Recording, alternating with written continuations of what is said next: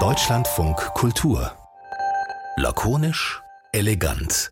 Der Kulturpodcast. Heute mit Christine Watti und Emily Tumi.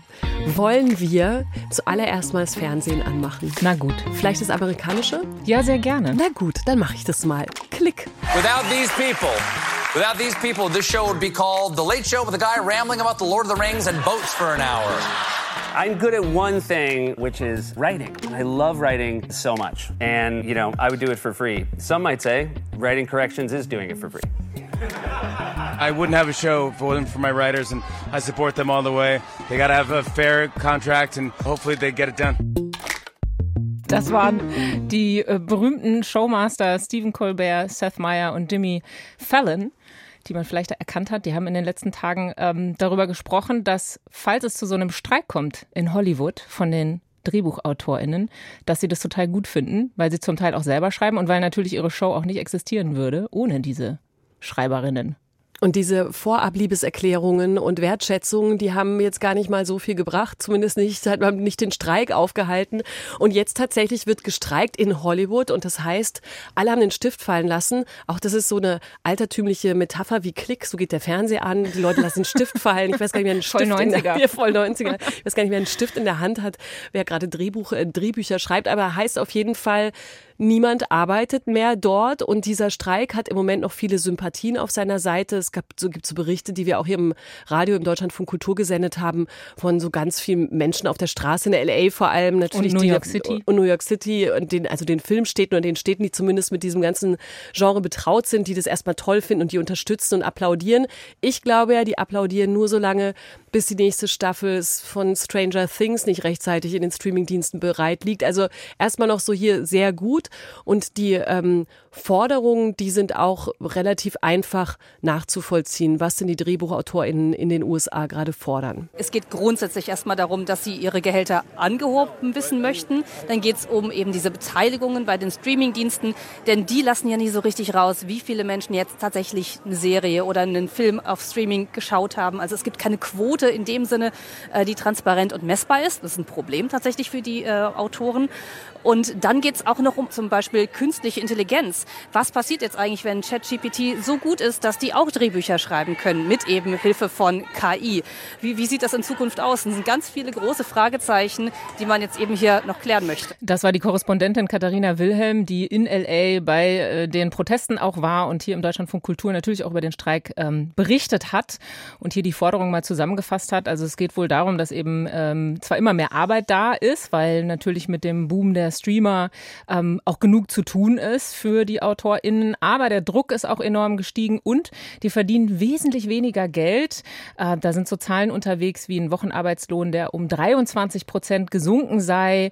Äh, die Verträge sind viel kürzer. Früher waren es wohl auch mal neun Monate, jetzt sind es so 10 bis 14 Wochen nur.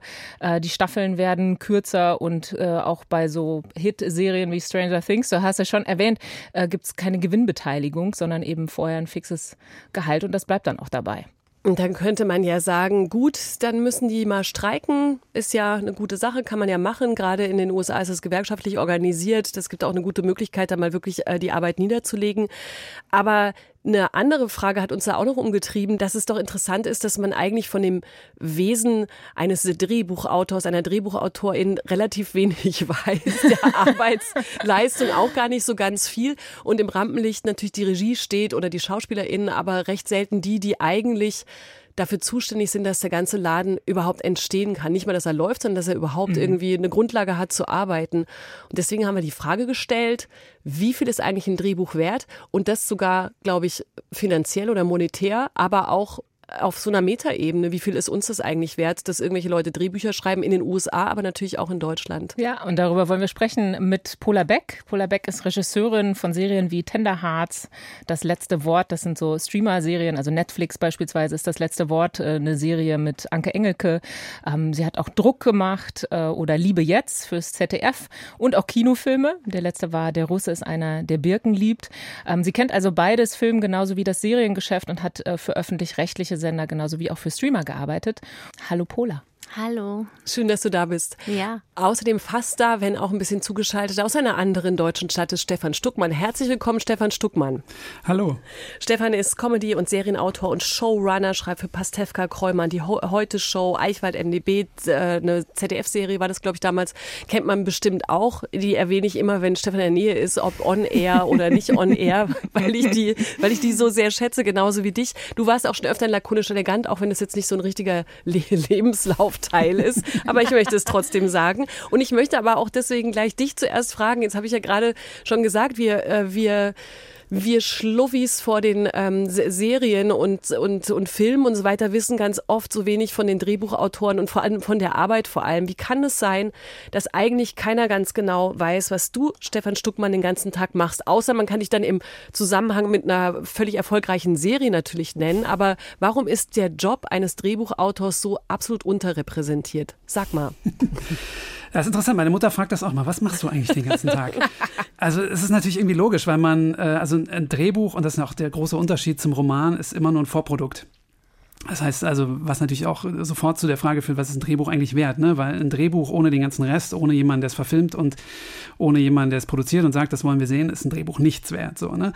Und selbst in dem Moment, wo jemand reinkommt und sagt, das finden wir total super, das machen wir jetzt, ähm, ist ein Drehbuch natürlich immer nur der Ausgangspunkt. Und zwar ein total wichtiger Ausgangspunkt, weil ohne Drehbuch findet das alles hinterher nicht mehr statt. Aber ähm, es ist natürlich auch logisch, dass äh, jemand wie ich, der also immer nur den Boden bereitet für alle anderen, die danach kommen, in der Regel unsichtbar ist. Aber ist die Grundlage. Ne? Es gibt so ein äh, schönes Zitat, auch gerade von Christian Lex, der Vorstand des Deutschen Drehbuchverbands, hat ähm, im Programm von Deutschlandfunk Kultur gesagt, dass eigentlich die Dra Drehbuchautoren das originäre Werk schaffen, auf dem danach alles aufbaut. Und äh, das ist natürlich, da, klar, mu muss er auch so großartig ausdrücken, aber Stefan Deins klang jetzt fast so ein bisschen Bescheiden. wieder bescheidener als das originäre Werk, auf dem alles ja, aufbaut. Ja, ich habe sofort gemerkt, ich hatte sofort ein schlechtes Gewissen. Ja. Ähm, nein, die Frage ist ja auch so, wie viel Aufmerksamkeit gehört auch dazu. Ne? Also ich weiß auch nicht, wer einen Snickers erfunden hat und trotzdem äh, ist, äh, ist Snickers sehr, sehr erfolgreich. Ähm, es ist natürlich also generell ein Beruf, wo man schon weiß, so, okay, ich bin nicht der, der vor der Kamera steht. Ich werde nie Tom Hanks sein und ich werde nicht der sein, der äh, dem, dem 100.000 Menschen zujubeln. So, ne? Deswegen für mich stand das, also war, war das nie ein Problem, dass ich nicht derjenige bin, der einen großen Teil des Applauses abbekommt. Ähm, trotzdem geht es natürlich auch hier neben kultureller Wertschätzung geht es einfach auch um mon also monetäre Fragen. Ne? Das ist ja, also das hast, habt ihr auch in der Anmoderation schon gesagt, es ist total wichtig, dass man das trennt. Die Frage so, was ist der kulturelle Wert von einem Drehbuch und auch was ist der monetäre Wert von einem Drehbuch? Und das sind beides total interessante Fragen, die man nicht komplett trennen kann. Aber jetzt gerade im Zuge des, des Writers Guild Streiks ähm, ist natürlich eher die zweite Frage die, die dominierendere. Mhm. Pola, kannst du das nachvollziehen? Du bist ja als Regisseurin dann eher im Rampenlicht und die, die SchauspielerInnen natürlich auch. Äh, Stefan hat das jetzt gerade so gesagt, ohne die Regie oder ne, euch alle anderen ist äh, das Drehbuch nichts wert. Das fand ich schon ganz schön krass bescheiden. Wie siehst du denn diese Position? Kannst du dir das erklären, warum ähm, die so wenig gewertschätzt wird? Naja, also ähm, vielleicht jetzt an meinem eigenen Beispiel. Ähm, in der Filmhochschule gab es natürlich einen Drehbuchstudiengang und einen Regiestudiengang, ähm, aber ich habe da mm, nicht so schnell ähm, eine Person gefunden, mit der ich schreiben wollte, konnte. Und dann habe ich erst selbst geschrieben, meine ganzen Kurzfilme, ähm, weil ich irgendwie dachte, ja gut, bevor es jetzt jemand schreibt, der irgendwie, dem ich nicht vertraue oder so. Dann habe ich aber irgendwann gemerkt, oh mein Gott, das ist ja, also ähm, Schreiben ist ja wirklich krasse Arbeit, das ist ein richtiges Handwerk. Und ich war ja eine Regiestudentin, das heißt, ich habe immer alles nur so aus dem Bauch raus gemacht und irgendwann gemerkt, das reicht nicht. Und das reicht auch nicht, um Langfilmbücher zu schreiben.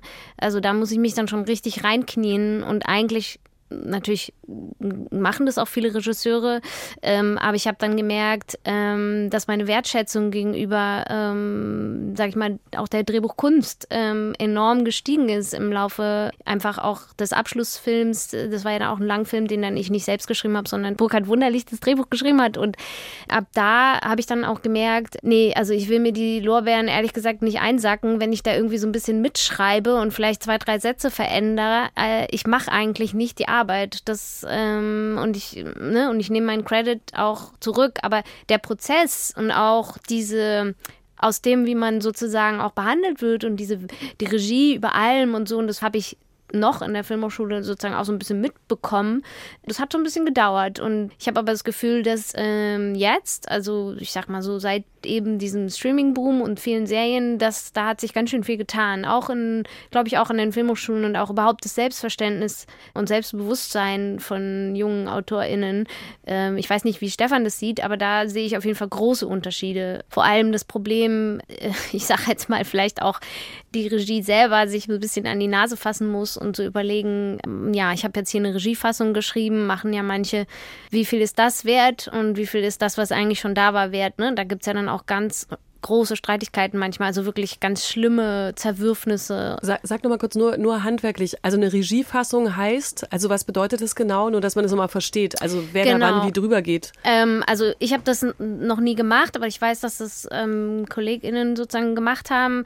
Ähm, Im Prinzip, äh, wenn man auf ein Projekt draufkommt als Regisseurin und es gibt schon Drehbücher oder eine Treatmentform, dann geht es in die Drehbuchentwicklung und dann sagt die Regie irgendwann, hm, sagen in einem Fall so, ja, also irgendwie bin ich damit nicht zufrieden.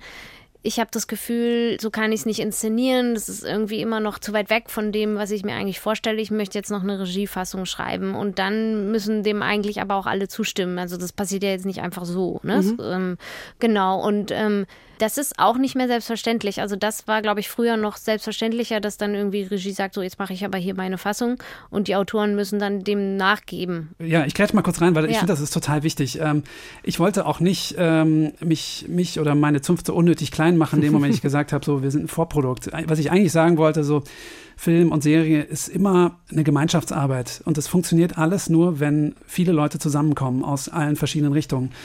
Und das macht's, macht diese ganze Frage, so was ist ein Drehbuch wert, macht es auch zum strukturellen Problem. Weil das Problem ist natürlich, dadurch, dass ich am Anfang dieser Kette stehe und mit vielen Entscheidungen und ökonomischen Auswertungsprozessen am Ende dieser Kette oft gar nichts mehr zu tun habe, bin ich natürlich in einer super benachteiligten Situation.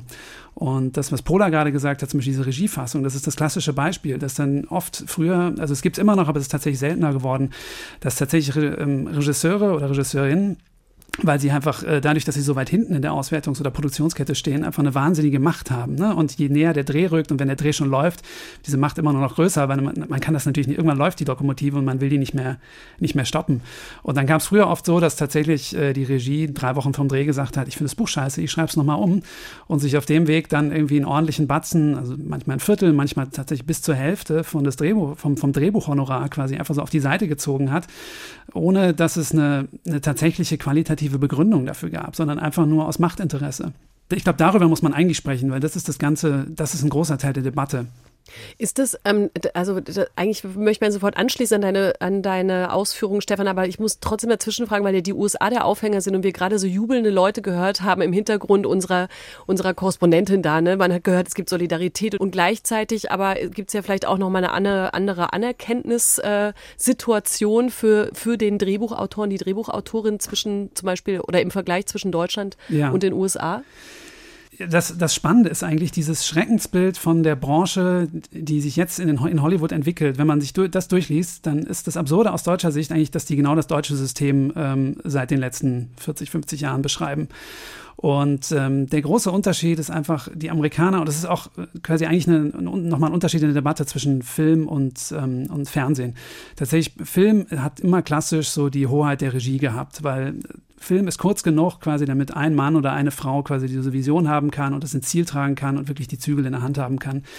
Serie kommt klassisch aus einem anderen Bereich, wo man sagt, also weil es tatsächlich aus dem linearen Fernsehen entspringt, wo irgendeine Serie 24 Folgen, jeweils eine Stunde im Jahr hatte, so Sachen wie The West Wing oder so, was man sich heute kaum noch vorstellen kann, dass es diesen Ausput gab.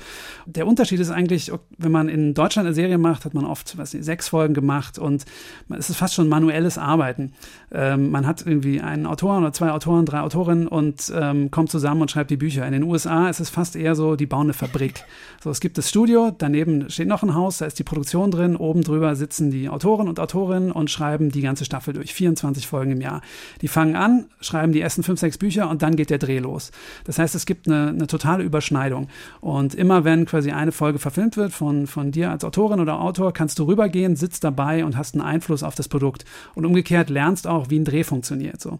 Dadurch, dass jetzt durch diese Streaming-Welt diese Projekte immer kürzer werden und jetzt auch acht Folgen oder zehn Folgen Staffeln, die die Norm genommen äh, geworden sind, so wie in Deutschland schon früher auch oder immer noch, hat sich das jetzt alles so auseinandergesprengt. Jetzt ist tatsächlich gleich das einfach dem deutschen System. Ein, irgendjemand denkt sich das aus, schreibt dann acht Bücher mit zwei anderen Leuten zusammen, dann entscheidet der Sender, wollen wir das machen oder nicht. Und in dem Moment, wenn gedreht wird, sind die Autoren schon über alle Berge.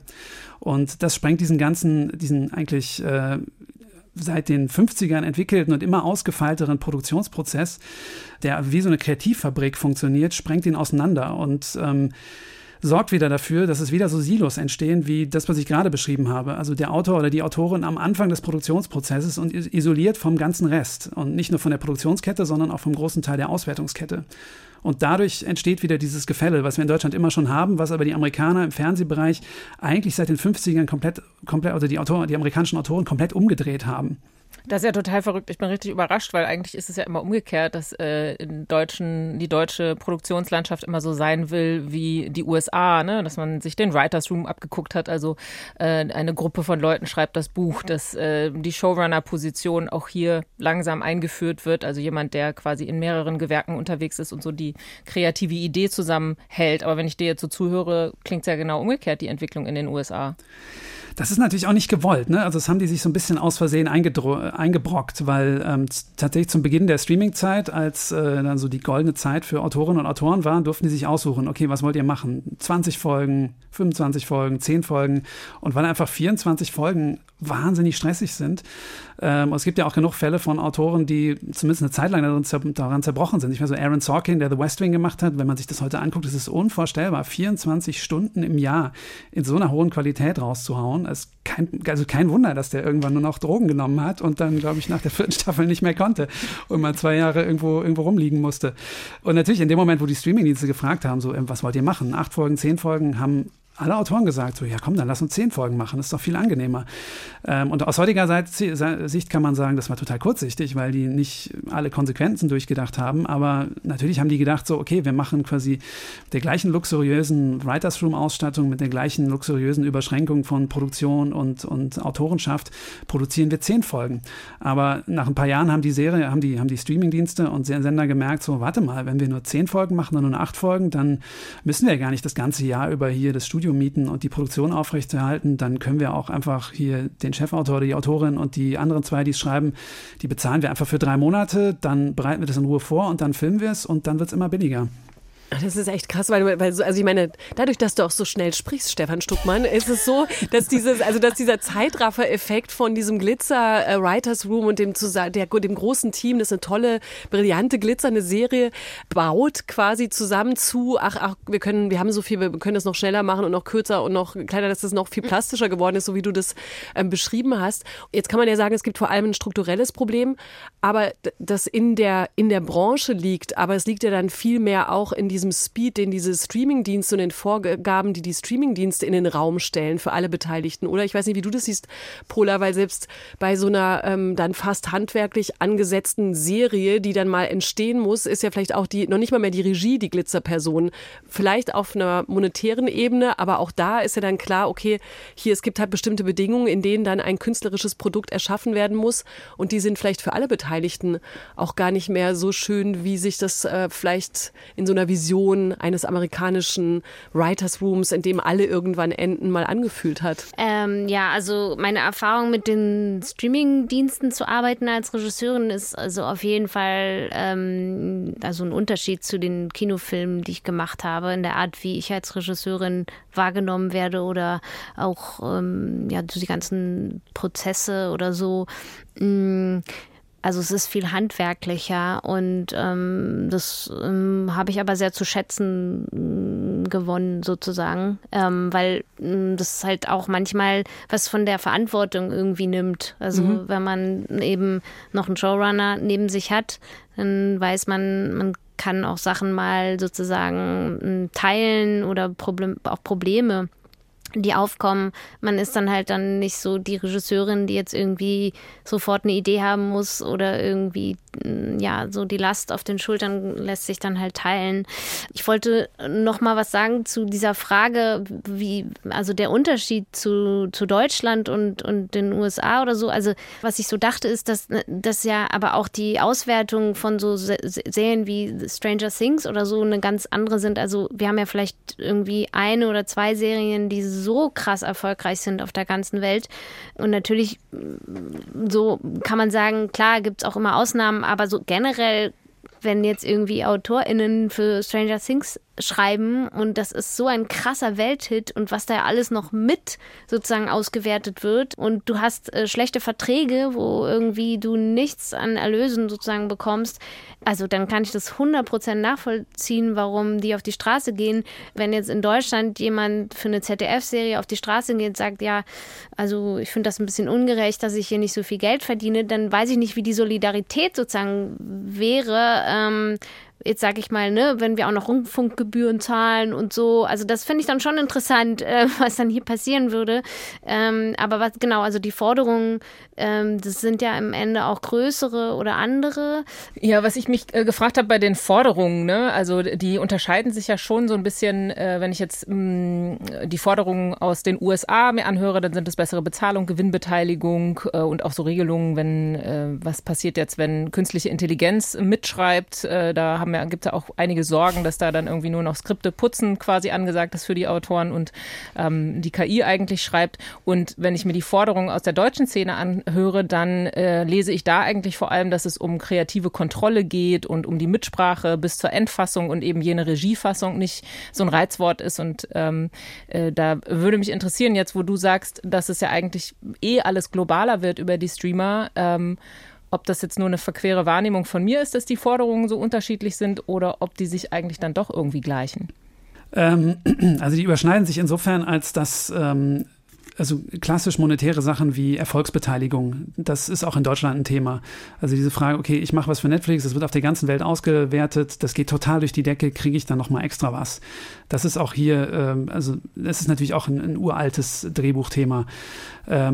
Andere Sachen sind hier natürlich viel kleiner gedacht. Also einfach, weil wir dem amerikanischen Markt so sehr hinterherhinken und äh, bestimmte Dinge hier wahrscheinlich auch gar nicht machbar sind, einfach weil die Budgets kleiner sind.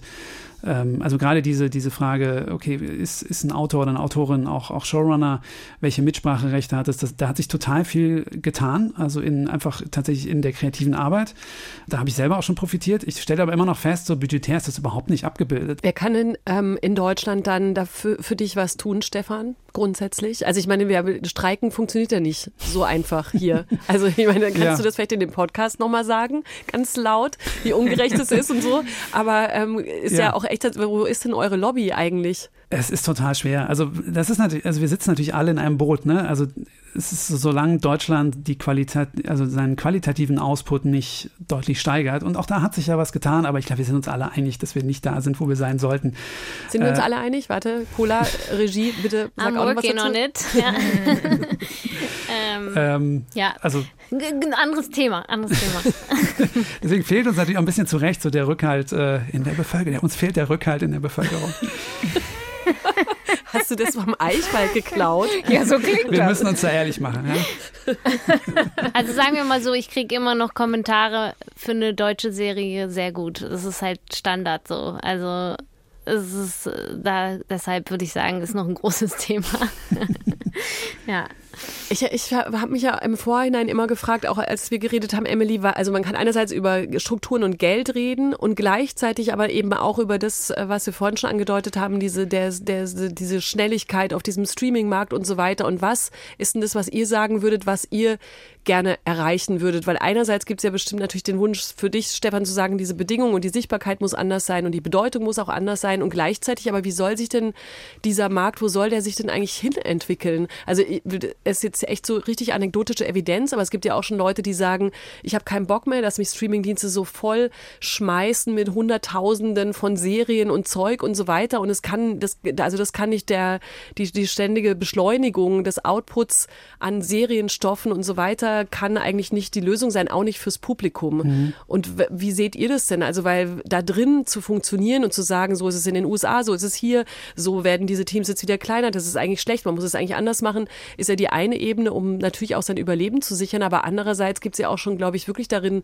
die Frage, was, wo, was ist denn eigentlich der Serienmarkt? Was machen denn Drehbuchautoren? Wo möchte man denn eigentlich hin am liebsten oder in welcher Welt von Film und Fernsehen würde man gerne arbeiten?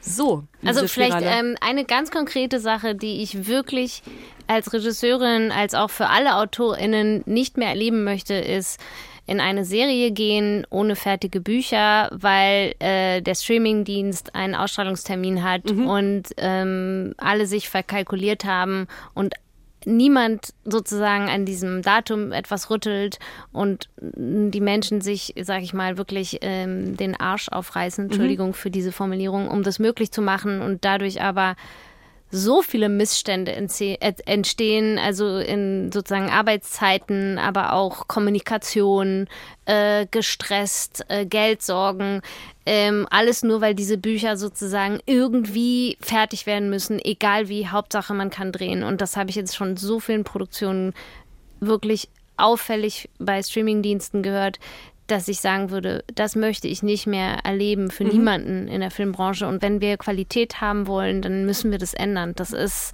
hinterherrennen und so kann man meiner Meinung nach keine Filme und Serien machen. Also, mhm. ja. Ja, Geld, Geld ist einfach die Wurzel alles allen Übels hier. Ähm, man muss das wirklich so sagen, weil das, also absurderweise auch diese Till Schweiger-Debatte, die so seit einer Woche läuft, Licht. ist es total artverwandt mit dem, über was wir hier reden, ne? weil das Problem ist immer nur die Frage, also einerseits die Frage, wie wollen wir eigentlich arbeiten und aber davon ausgehend, wie können wir es uns überhaupt leisten zu arbeiten. Da muss man vielleicht trotzdem kurz einmal mhm. sagen, was Till Schweiger vorgeworfen wird. Ne? Äh, da gab es eben diesen Spiegelartikel, in ja. dem sehr viele Menschen sich geäußert haben, dass er, äh, Schauspieler, Regisseur, Produzent Till Schweiger, äh, am Set gewalttätig, betrunken und ausfallend gewesen sei. Und mhm. ähm, genau, das, falls es jetzt jemand nicht mitbekommen hat, dass man das kurz Und weiß. insgesamt ging es auch ne, um die Zustände an, an Filmsets. In der Filmbranche generell, genau. dass genau, er eben ja. so die Spitze vom Eisberg quasi ist. Und äh, in dem großen, also der Spiegelartikel ist ja wirklich sehr gut und ein interessanter, also da geht es auch immer wieder darum, okay, wie viel Geld ist da, gibt es genug Geld, um sicher zu drehen, um äh, den Leuten auch zu, also müssen Leute über Beleuchter übernächtigt auf ein Dach klettern, wo sich dann nachher herausstellt, so okay, niemand hat vorher getestet, ob man über das Dach überhaupt laufen darf und dann bricht da jemand durch und bricht sich das Bein und kann nicht mehr arbeiten und dieser ganze Mist. Aber es, es, es geht ja auch auf viel subtileren Ebenen, also diese alte Frage nach Diversität im Filmbereich. Es ist ja nach wie vor es, gibt eine beschissene Diversität. Also an der Oberfläche hat sich das geändert, weil jetzt Sender immer mehr darauf achten, divers zu besetzen. Aber sobald man eine Ebene tiefer klettert, sieht es wirklich zappenduster aus. Und das betrifft also jede Art von Diversität, also Frauenanteil. Ähm, wie kann man überhaupt noch arbeiten, wenn man vielleicht eine Familie hat? So, was natürlich diese alten patriarchalen Strukturen wieder total bestärkt. Dann die Frage so, okay, wie hat man überhaupt eine Chance, in den Filmbereich reinzukommen, wenn man äh, quasi nicht wie ich zwei Lehrereltern hat und aus Westdeutschland kommt ähm, und das gewohnt ist, sich vielleicht mal bei Oma irgendwie 2000 Euro zu leihen, weil man zwei Monate kein Geld verdient. Und ähm, ja, dann absurderweise Film in Deutschland und Serie auch ist tatsächlich im großen Teil Planwirtschaft. Also wenn man eine Serie verkauft, egal ob an Privatsender oder an öffentlich-rechtlichen Sender, es gibt einfach vorgefertigte Töpfe, auf die man dann zusteuert. Und die sind im Laufe der Jahre natürlich immer kleiner geworden. Und es gibt dann in dem Moment, wo man Produzent ist oder Produzentin, und so eine Serie macht, gibt es gar nicht irgendwie die Möglichkeit, mit dem Sender zu reden und sich wirklich hinzusetzen, wie man das wahrscheinlich beim anderen Produkt machen würde und zu sagen, okay, was wollen wir eigentlich haben? So, wie soll das aussehen? Was ist die Idee? Wie viel Geld brauchen wir da? Die und dann wirklich quasi anhand des Objekts zu entscheiden, wie viel Geld muss ausgegeben werden. Stattdessen ist es dann irgendwie fertig, ausgedacht, ausgeknobelt, 350.000 Euro. Man kann für die SchauspielerInnen in der Liste nachgucken, so, ah, okay, er und sie hat schon so und auf das ZDF gedreht, die kriegen dann, keine Ahnung, 1200 Euro pro Drehtag. Und ähm, all das sorgt dafür, dass einfach immer viel zu viel Kostendruck drauf, drauf ist. Und das wird einem ja jeder bestätigen, der schon lange noch in der Branche ist. So die Zahl der Minuten, die man pro Tag schaffen muss, ist einfach total eskaliert im Laufe der Zeit. Ja, auf jeden Fall, ja. Ja. Und all, diese, all dieser Druck, den das einfach quasi auf Produktionen, äh, auf die Schultern von Produktionen legt, ist einfach eigentlich unnötig und hat so viele schlechte Effekte in alle Richtungen. Und tatsächlich, wenn ich irgendwas entscheiden könnte und gerade im, im öffentlichen Recht, also ich arbeite super gerne fürs ZDF, weil das eine der wenigen Sender sind oder vielleicht der einzige, die sich manchmal trauen, meine Sachen zu machen und äh, das auch entscheiden können gerade in dem Moment musste, also in dem Umfeld müsste man ja sagen, das ist ja auch eine große Debatte, öffentlich-rechtliche, wofür geben die Geld aus? Ich würde sofort sagen, ey, macht die Hälfte, aber das, was ihr macht, macht es richtig gut. Und macht es auch diverser. Macht euch vielleicht, also meiner Meinung nach sollten ARD und ZDF auch sagen, so, okay, wir machen eine Quote hinter der Kamera. Wir haben irgendwie, keine Ahnung, 40, 60 in, äh, in beide Richtungen und äh, versuchen einfach das, das System wirklich auf links zu drehen und wirklich dafür zu sorgen, dass man nach, nachhaltig besser arbeiten kann. Jetzt klingt es doch so, als müssten wir streiken gehen. Und wir alle Frage, zusammen aber. Genau, die Ja. Frage, die Christine gestellt hat, war ja eigentlich in Richtung positiv. Ne? Äh, ich hätte auch ein Positivbeispiel, was gerade läuft. Sam, ein Sachse, eine, das erste deutsche Original von Disney Plus. Die haben es tatsächlich geschafft. Also dahinter steckt äh, Tyron Ricketts und Jörg Winger und die haben es tatsächlich geschafft, ähm, dass die sogar ein Mentorenprogramm bezahlt bekommen haben, um eben wirklich divers zu sein. Also Frauen wie Männer, Ossis wie Wessis, ähm, Weiße wie POC äh, in den Writers Room und auch in sämtliche andere Gewerke zu holen. Und ähm, das kostet eben Geld, weil es auch bedeutet, dass man Leute mit anwirbt, äh, ins Projekt reinholt, die vielleicht noch nicht 20, 30 Projekte schon gemacht haben. Das wäre so ein Positivbeispiel. Aber mich würde natürlich interessieren, was ihr vielleicht auch für Positivbeispiele habt, in denen es schon anders läuft, wo ihr es selber auch schon anders erlebt habt. Ja, also klar, es ist, ähm, gibt, also es tut sich gerade ganz viel. Ne? Das ist ja auch ein, ein, ein, ein etwas, was, wenn sich was bewegt, so wie in den letzten Jahren, wenn sich viel verändert, dann gibt es halt ähm, auch immer wieder Positivbeispiele. Auch in meiner Arbeit habe ich jetzt eigentlich zuletzt bei Tenderhearts, wo ich eben äh, für Sky gearbeitet habe, waren wir ähm, ein Frauenteam, Produktion, Autorin Eva Lea Reinegger und ich Regie. Und da habe ich zum Beispiel eigentlich, mm, ja, insofern gute Erfahrungen, als dass es sehr respektvoll war und ich auch richtig cool fand, mit also dass sozusagen das Selbstverständnis, auch ähm, weil wir ja auch über Autorenschaft reden, dass die Autorin eben als Creator dieser Welt auch ähm, vom Sender und auch von der Produzentin selbstverständlich in alle Bereiche mit, ja, mit dabei war. Die war auch im Schnitt dabei, sie wurde auch gefragt, ne, was sozusagen ihr noch wichtig ist, was ihr fehlt. Und ähm, also wenn wir sozusagen jetzt von diesem Streik ausgehen, von dem, was gefordert wird, was auch in Deutschland gefordert wird und auch dieses kreative Mitspracherecht, dann war das für mich eine Bereicherung. Und ähm, ich würde gerne eben so, ein, so eine schöne Zusammenarbeit und auch vertrauensvolle Zusammenarbeit, muss man auch dazu sagen. Also muss ja gegenseitiges Vertrauen da sein.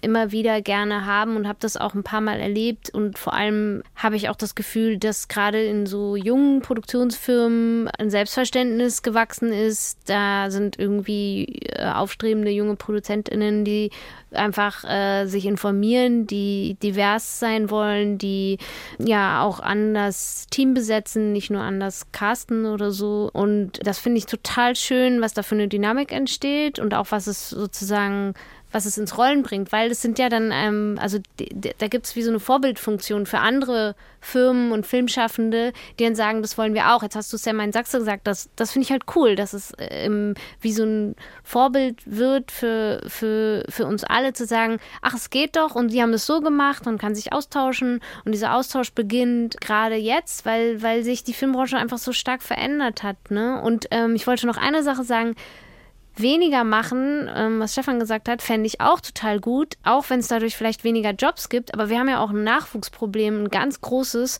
Und ich denke mir so, okay, wenn etwas weniger gedreht wird, dann bräuchten wir auch nicht so irre viele ähm, Menschen, die irgendwie ähm, nachkommen, weil es ein bisschen qualitativer wird. Also ich sehe da schon auch eine Chance drin, ne? dass wir uns auch gerade im Moment ähm, wohin bewegen, dass wir was erkannt haben, dass die Branche so ein bisschen aufwacht und sagt, ah, äh, hier ist irgendwie die Kacke am Dampfen. Ja, jetzt können wir mal noch ein bisschen mehr tun, als was wir bisher dachten, was wir tun müssen. Es klingt jetzt so negativ, aber ähm, ich sehe es eigentlich als was Positives. Ich finde, es ist in Bewegung und das macht mir gerade Freude, auch äh, Filmschaffende zu sein und Teil dieser dieses, dieses Gefühls sozusagen, dieses Ich kann was bewirken zu sein. So. Das ist jetzt aber so, so positiv, Ola. Ich weiß nicht genau, ob das, ob das so stehen bleiben kann. Ich muss aber noch mal kurz was dazu, also noch eine Frage wirklich kurz ansprechen. Äh, ich habe das gar nicht intendiert, dass es jetzt so, so schön alles ist. Du hast mich, ich glaube, du hast es zwischen meine Zeilen so reingehört, damit das jetzt mal hier schön Ich bin ja auch Optimistin, nee, nee, das ne? ist, sonst das könnte ich diesen Job nicht machen. Das ist auch total ja. okay. Mir ist vorhin noch eine Sache in dem Gespräch aufgefallen und in dem, was ihr geschildert habt, dass es ja auch bei dieser ganzen Rollenverteilung, ähm, unabhängig von der monetären Zuschreibung zu den Rollen, ja auch immer um Eitelkeiten geht. Ne? So ein bisschen, wer hatten jetzt am Ende die gute Idee im Drehbuch gehabt? Oder war das doch die Regie? Oder war das vielleicht das Drehbuch? War das der gute Text? Oder was war es denn eigentlich? Und ähm, da, also dieses, die, diese Änderung dieses Mindsets, dass es Produktionen gibt, die auf Augenhöhe miteinander arbeiten, das hört sich so schön an, aber ich frage mich manchmal, und das kennen wir selbst hier in diesem Radio, beim Podcast machen, beim Podcast produzieren, gehen Leute an solche Projekte auch ran und denken, ich habe jetzt echt eine gute Idee. Und diese gute Idee soll auch hinterher jemand sehen. Und ich habe eigentlich gar nicht unbedingt immer Lust, diese Idee mit allen zu teilen oder sie mal überschreiben zu lassen. Und ähm, ist wirklich das Ziel die Augenhöhe-Produktion, wo alle gemeinsam sagen, es gehört alles uns, es ist alles von uns? Oder ist es nicht auch ein bisschen dann äh, weltfremd oder filmweltfremd oder kreativ weltfremd, dass es das wirklich gibt? Ja, pass auf, wenn du dir eine Filmpremiere vorstellst, da stehen ja eh mal mehrere Leute auf der Bühne. Da stehen die ganzen Schauspieler und Schauspielerinnen und dann steht da die Regie. Es gibt eigentlich keinen Grund, warum da nicht nur ein oder zwei Autorinnen dabei stehen könnten. Ja, das stimmt. Ähm, diese Frage ist, sorry, das, also ich habe das auch selber lernen müssen. Diese Frage ist eigentlich total deutsch. Weil in Deutschland kommt man total von diesem Geniekult. ähm, ich habe früher in, in, in, Hildesheim, mein Schreibprofessor hat immer gesagt, Goethe ist das schuld. Goethe hat immer allen erzählt, wie toll er ist. Deswegen glauben Deutsche bis heute, okay, äh, Kunst geht immer von einem genialen, meistens ein Mann aus. So.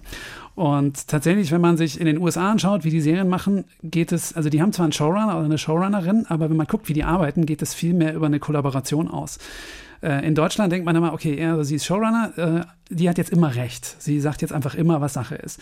In Amerika, der Showrunner oder die Showrunnerin hat die Idee, entwickelt die Idee und hat dann den Job, und definiert sich auch so, Leute dazu zu holen, die die Idee teilen und die gleiche Vision haben, so, mhm. so dass man quasi am Ende sich vielleicht immer noch über Kleinkram streitet, aber im Großen und Ganzen in die gleiche Richtung dreht. Und natürlich geht auch das manchmal schief. Auch bei solchen Produktionen zerstreiten sich manchmal Leute. Aber wenn man schaut, wie oft es nicht schief geht und wie oft da was Tolles bei rauskommt, muss man sagen, okay, die haben es ja irgendwie verstanden. Ja. Und Amerikaner sind einfach eh viel besser. Also das ist ja auch dieser ganze Creative Writing Kram und so, ja, viel besser darin, Kreativität zu organisieren, was wir Deutschen nie gelernt haben. Ja, aber weißt du, also du hast total recht und ich bin auch, auch doch froh, dass ich diese deutsche Frage nochmal gestellt habe, weil eigentlich auch dahinter tatsächlich lag, wie schwer das ist, das zu überwinden. Und da, also, ne, dieses, also deswegen habe ich es ja so blöd Mindset genannt, aber diese Idee, dass es immer einen gibt oder zwei, vielleicht nur 2,5, die den Glitzer abkriegen müssen. Oder dass es wichtig ist, in so einem Team wichtig zu sein oder so. Also, und das habe hab ich jetzt so formuliert und vielleicht ist es deutsch, aber wie auch immer, ist es ja, glaube ich, was, was verbreitet ist. Und wie lange würdet ihr sagen oder wie schnell geht es dann, Teams zu kreieren, die dann sagen, ja, hier Drehbuchautor, Regie, Dings, wir sind, wir haben das zusammen gemacht und es ist okay als zusammen. Und es gibt eben nicht mehr dieses Streben nach, dem Extrapreis oder der, dem, dem extra Scheinwerferlicht? Ich glaube, das ist eine Generation, also zum großen Teil nein, ist es eine Generation. Ich wollte sagen, dass ich alt bin, weil ich diese Frage gestellt habe. Nee, Deutsch oder alt? Deutsch oder Nein. oh, nein. Ja, Christine, du bist einfach alt. Ja. Ähm, das habe ich jetzt gerade. Ich, aber ich bin ja nur die Moderatorin. Ich kann ja fragen, was ich will. Das bin ja niemals ich. Ja, das ist genau, das hast du ja, ja nur angeeignet. Eine Rolle. So, ja, Advokat ist die. Ähm, Nein, ich habe, also einerseits, das steckt natürlich super tief drin im System, ne? Und ob es jetzt Goethe schuld war oder jemand anders, aber ähm, ich habe das auch festgestellt. Also, kann ich, als ich Eichwald verkauft habe damals und gesagt habe, ich möchte mich da mehr, ich möchte da mehr mitmischen, ich möchte irgendwie Showrunner sein oder so, bin ich natürlich gegen tausend Wände gelaufen mhm. und habe gemerkt, so, okay, ich muss mir wirklich genau aussuchen, bei wem mache ich das. Also nicht nur beim Sender, sondern mit welchem Produzenten oder welcher Produzentin möchte ich das machen. Und es geht dann runter bis zur Regie und den einzelnen Gewerken, dass die in der Lage sind, mich zu res respektieren. Und ich habe auch selbst beim Dreh gemerkt, das, hat, das Team hat, konnte ich irgendwie so in zwei Teile teilen. Die, die quasi mir das als Schwäche ausgelegt haben, wenn ich reingekommen bin und gesagt so, keine Ahnung, ich weiß gerade auch nicht, hast du eine Idee? Und die anderen, die das toll fanden, wenn ich sie eingebunden habe. So. Und dann merkt man so, okay, es ist einfach noch so eine, so eine super äh, super präsente ja. Art des Denkens, quasi, okay, wer hat hier recht? Also wer ist der meistens Mann, der quasi die Idee hat und uns sagt, wie es läuft. So. Und ich glaube, das ist, also das ist natürlich historisch gewachsen, das muss man also als, da muss man ein System überwinden. Ich merke aber tatsächlich Leute, die so mein Alter sind oder jünger, dass die schon eher in der Lage sind, das anders zu sehen und oft das auch suchen. Einfach weil, Stichwort Till Schweiger, das ist natürlich auch oft ein beschissenes Arbeiten für alle, quasi, die nicht der geniale Mann auf der Bühne sind. So, und wer macht jetzt hier den Showrunner und beendet das Ganze? Sag doch mal, wie geht denn so ein Podcast zu Ende eurer Meinung nach? Ich will einfach so wie bei, äh, wir machen das wie bei den Sopranos, dass sie einfach das Lautstärke-Ding immer leiser drin ist. Ausfaden so langsam. Also der Streik in Hollywood wird wahrscheinlich noch eine Weile andauern. Äh, ja, glaub, so, ach so, genau. So, Glaubt so ihr, dass das so, so ja, richtig also nachhaltig? 2007 hat es 100 Tage gedauert und äh, Katharina Wilhelm hat in, ihren, in ihrer Berichterstattung auf jeden Fall auch gesagt, das wird wahrscheinlich uns noch eine Weile beschäftigen. Ich glaube auch. Also am Ende müssen die sich ja einigen, weil zum Schluss sitzen doch alle in einem Boot. Aber ich glaube auch, dass das ein bisschen länger dauert. Das glaube ich auch. Ich glaube, äh, vielleicht noch eine Sache. Ich glaube, dass die deutsche Presse, äh, von wegen Geniekult, auch die deutsche Presse sollte mal langsam verstehen, dass ähm, Autorinnen äh, durchaus auch mal interviewt werden dürfen zu Ja. Projekten. Das ist mir nämlich aufgefallen. Mhm. Äh, dass auf dieses, ja, aber das interessiert uns jetzt nicht oder wir wollen die Regie, wir wollen die Hauptdarstellerin. Und das kommt wirklich von, von außen, ne? Also Mhm. selbst wenn du es anbietest und ich glaube, da äh, wäre aber cool, wenn man mal so einen richtigen Aufruf macht, so, hallo, ähm, hier sind wir. Und ähm, ja, also das ist mir auf jeden Fall sehr stark aufgefallen in meinen bisherigen ähm, Total. Dann muss ich auch nicht immer so schnell reden, wenn ich dann mal dran bin, weil ich immer weiß, ach, Alles ich hab wieder unterbringen. zwölf Monate, bis ich das nächste Mal was Genau, sage. ja, wir haben also heute auf jeden Fall alles richtig gemacht, Ja. damit euch einzuladen. Vielen, vielen Dank, Pola Beck Ja, gerne. und Stefan Stuckmann, dass ihr mit uns Sehr gerne. hier gesprochen habt. Lakonisch elegant war das, oder Emily Tumi? Ja, Christine Watti, Toll. vielen Dank euch. ja. Bis bald. Bis bald. Dankeschön. Tschüssi. Tschüss. Mehr von Deutschlandfunk Kultur hören Sie auch in unserer App. Der DLF Audiothek. Jetzt kostenfrei herunterladen für Android und iOS.